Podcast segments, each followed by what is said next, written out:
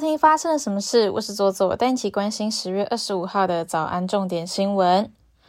高端疫苗宣布，依日本现行防疫规定，入境者需打满三剂列入 WHO 清单的疫苗，或是减负 PCR 阴性证明。公司考量到社会责任，评估可在财务负担允许以及合理的范围内，协助政府一起解决部分国人赴日的不便，将于年底前免费的提供接种高端新冠疫苗之民众赴日前的 PCR 检测服务。网红 Juno 张凯博前年被控性侵女直播主。法院最后依两项强制性交罪合并判处四年十个月有期徒刑。不过，张凯博却在入狱之前还发布影片，提到人丑怎么做都是性骚扰，再度引发了网友争议。太阳报报道，习近平在中共二十大之后成为了终身领导人。史丹佛大学国际问题研究员梅惠玲指出。习近平在未来的五年内清台的可能性相当大，他的军队正在敲定夺取台湾的计划。北京也愿意承受短期的高经济成本，因为从长远来看，这并不会造成不利影响。他推测，这样子的行为将会引发美国干预，导致近代最惨烈的战争发生。台湾同志游行将于本周六登场。荷兰阿姆斯特丹彩虹裙特地来台展出。这条裙子是由六十八面国旗所组成，象征着尚未将 LGBTQ+ 除罪化的国家。每当彩虹裙上面出现的国家不再与法律惩罚同性恋者时，裙面上面该国家的国旗将会被拿下，换成一面彩虹旗。自二零一六年起，已经有九个国家将 LGBTQ+ 除罪化，但是改革的速度仍然相当缓慢。期待阿姆斯特丹彩虹群能够传达人人平等的理念，也呼吁所有人为 LGBTQ+ 人士所遭受的歧视感受到不平。台湾渔业因人力短缺，大多会雇佣外籍渔工。但是外籍渔工的待遇时常引发人权团体的关注。台湾在去年依照国际公约修改国内造船法令，要求新船必须符合人权标准。而在屏东，就有船东打造国内第一艘因应公约标准所制造的小型远洋延绳钓鱼船，船上的起居由大通铺改为二到四人一室，并配置冷气、热水器、餐厅。还安装卫星网络，让渔工可以跟家人联系报平安，充分的展现了照顾外籍船员的决心。国际方面，英国前财相苏纳克成为英国两百多年来最年轻的首相，也是第一位非白人首相。苏纳克在强森主政时曾经担任财政大臣，任内推出了因应 COVID-19 疫情的经济纾困方案，而受到了公众的好评。但是也有批评的意见指出，苏纳克一家拥有庞大的财富，使他难以理解一般人烦恼经济、为生活拼搏的处境。在保守党魁出炉之前，有民调公司的调查显示，富有是民众第一个拿来形容苏纳克的字。土耳其今年以来有大批的医生出走。伊斯坦堡医学会指出，截止到九月，申请出国执业证明的医生就接近了两千人。出走的原因主要是因为工作的时间过长、薪水低、通膨又高的惊人。土耳其公立医院的医生平均月收入约为一千美元，折合台币三万两千元起跳。虽然是当地最低薪资的三倍，但相较于欧洲的部分国家，土耳其医生的收入并不好。大韩航空一架载有一百七十三人的客机从首尔飞往宿务后，两度尝试在恶劣的天候下降落，并于当地时间十一点第三次尝试降落时冲出跑道，机体出现了大面积的损坏，所幸无人受伤，所有的乘客均安全撤离。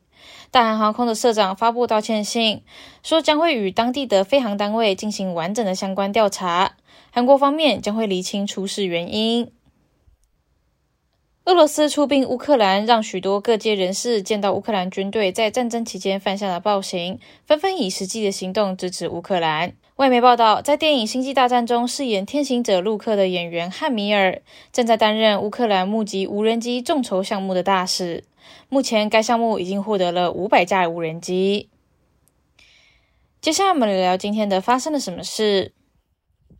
接下来聊的是。大选将近哦，为什么像是雨刷这种人还可以出来选议员？难道选民都不在意吗？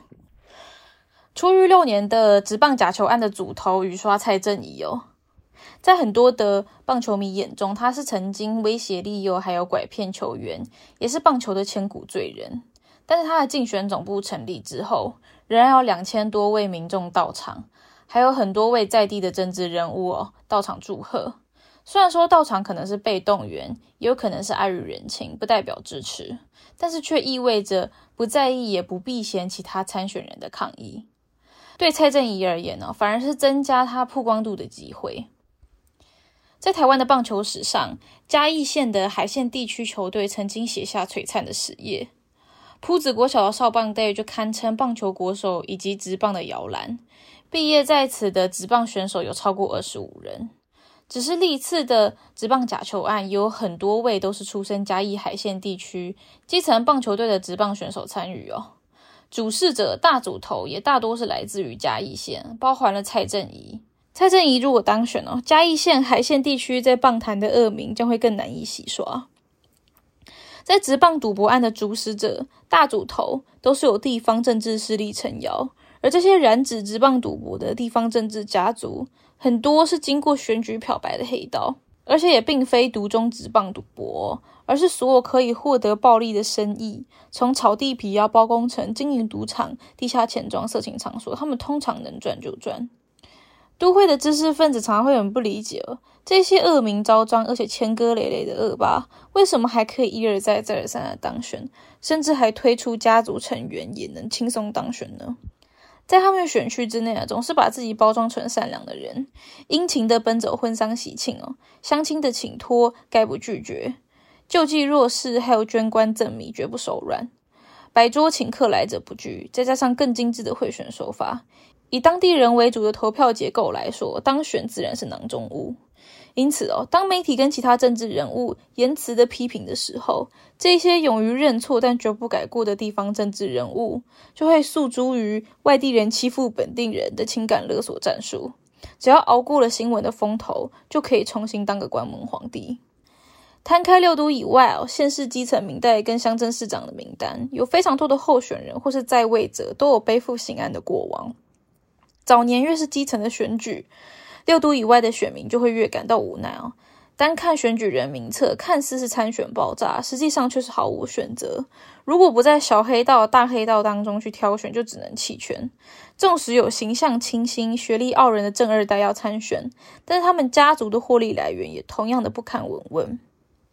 近年来啊，随着民进党扩张地方政治的版图，持续的收纳地方政治势力，有不少的县市政坛看似是蓝绿对抗、相互制衡，但其实换汤不换药。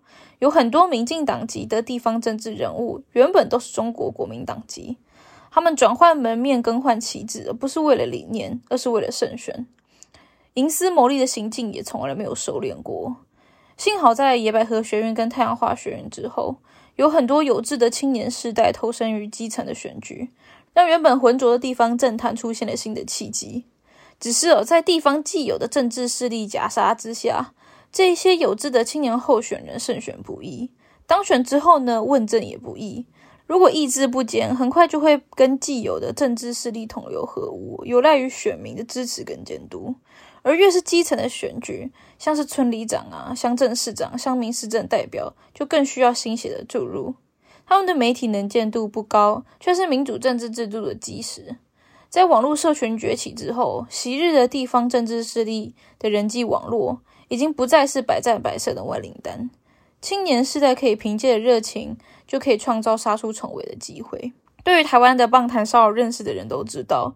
地下的直棒赌博从未消失，随时都有可能重演历史悲剧。而直棒赌博无法消失的原因，是在于东窗事发之后，主事者大主头所受到的惩罚，跟他可能获得的获利比较，实在是微乎其微，甚至只需要牺牲一个人头小弟，顶多等小弟出狱之后，再给予让他选议员的补偿就好。要让地方的恶质政治势力消失，才是台湾迈向先进国家的根本方法，才能向地下的职棒赌博、偷工减料的公共工程告别。这也有赖各位选民的自觉，以及台湾人踊跃回家投票、改善地方政治的决心。以上就是今天的发生了什么事。我是左左，我明天见。